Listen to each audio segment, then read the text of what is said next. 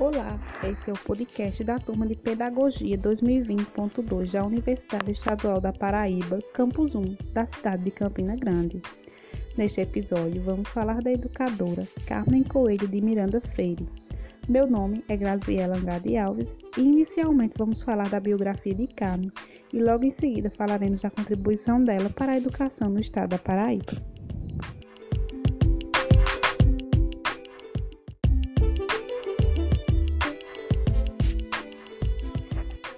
Coelho de Miranda Freire, Dona Carmita, assim conhecida por seus amigos e pessoas próximas.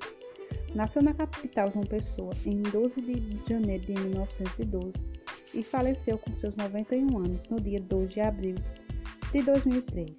Era filha do doutor José Vieira Coelho e de Dona Maria Emerentina Gouveia Coelho, professora. Fez o curso primário e secundário no Colégio Nossa Senhora das Neves, assim como a maioria das moças na época.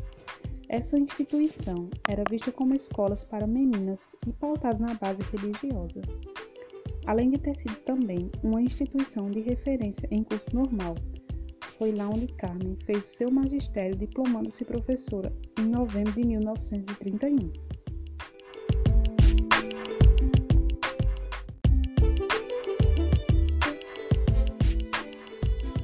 Também já faleceu, com quem teve quatro filhos. Dois de seus filhos faleceram quando ainda eram crianças, e os outros dois são Carlos Coelho de Miranda Freire e Clemens Coelho Freire Batista. Carmen foi uma das fundadoras do Núcleo Noelista da Paraíba, que era uma organização cultural e religiosa internacional, e ela foi dessa primeira organização a sua primeira presidente. A educadora iniciou suas atividades no magistério como professora do Jardim de Infância no ano de 1933. Ela foi designada para ensinar no grupo escolar Isabel Maria das Neves, dedicando-se a esse grupo durante sete anos de sua vida. Assumiu a cadeira de História do Liceu Paraibano durante esse ano. Ela passou a ser professora no Colégio Nossa Senhora de Lourdes, uma escola tradicional e com base religiosa, mais conhecida como a Escola de Lourdinas. No ano de 1952, Carmen foi convidada pelo inspetor seccional do Ministério da Educação e Cultura da Paraíba. Carmen compôs a banca examinadora, que selecionava professores candidatos à Faculdade de Filosofia na cidade de João Pessoa. Dois anos depois, já no ano de 1954, Carmen passou a ser professora catedrática de História do Brasil no Liceu Paraibano, onde também foi fundadora do curso noturno, no qual ensinou como voluntária durante 10 anos. Ela foi fundadora da instituição das Domésticas de Santa Zita e também da Casa de Santa Zita.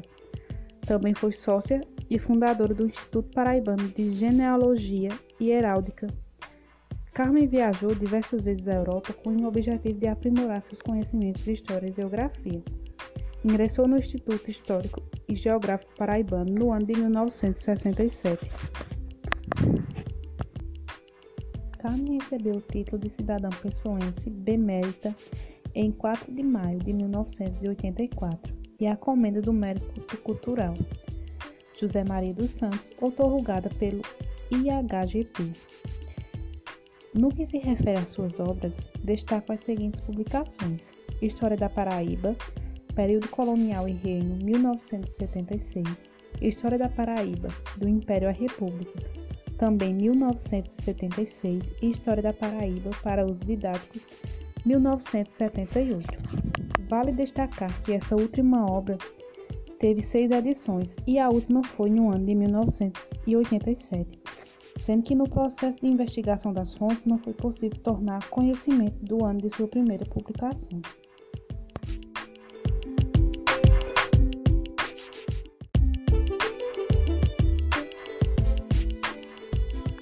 No que se refere às suas obras literárias, destaco A Mansão da Praça da Bela Vista, do ano de 1973, e Diná, no ano de 1995 já na perspectiva de genealogia, ela publicou o livro Notas Genealógicas das Famílias Gouveia, Meira Henriques, Albuquerque Maranhão, Vieira e Coelho, a que está ligada a minha mãe, um exemplo de vida, e a biografia intitulada Padre Meio.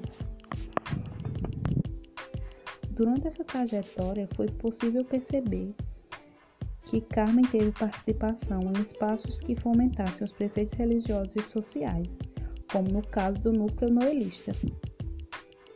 E também percebemos o quanto Carmen dava importância à história do seu estado. Como professora de história, Carmen viu a necessidade de haver algumas publicações que pudessem esclarecer os alunos os fatos e acontecimentos do estado naquela época. Já no que se refere às suas obras literárias, A Mansão da Praça de Bela Vista e Diná, é possível perceber que na obra existe uma ênfase à figura do presidente João Pessoa e seus feitos, a repercussão desse governo e a população com a sua morte. Em torno desse contexto, a narradora faz uma relação com o romance fictício, onde ao retratar a protagonista em seu espaço familiar, ela deixa implícito como se deve configurar o comportamento e a educação das moças naquela época. E já a segunda obra literária, Diná, a concepção de educação é destacada voltada para a infância, sendo o momento de impor regras e limites para a criança, fazendo relação com uma educação religiosa. Carmen Coelho foi uma mulher que se destacou em sua época por estar inserida no contexto de uma sociedade essencialmente patriarcalista, e mesmo assim ela conseguiu se posicionar no âmbito profissional e trouxe diversas contribuições para a educação no Estado. No entanto, percebemos que foram muitas as contribuições de Carmen Coelho para o contexto educacional no estado da Paraíba, destacando a trajetória pessoal e intelectual de uma educadora tão atuante e tão importante para o seu estado.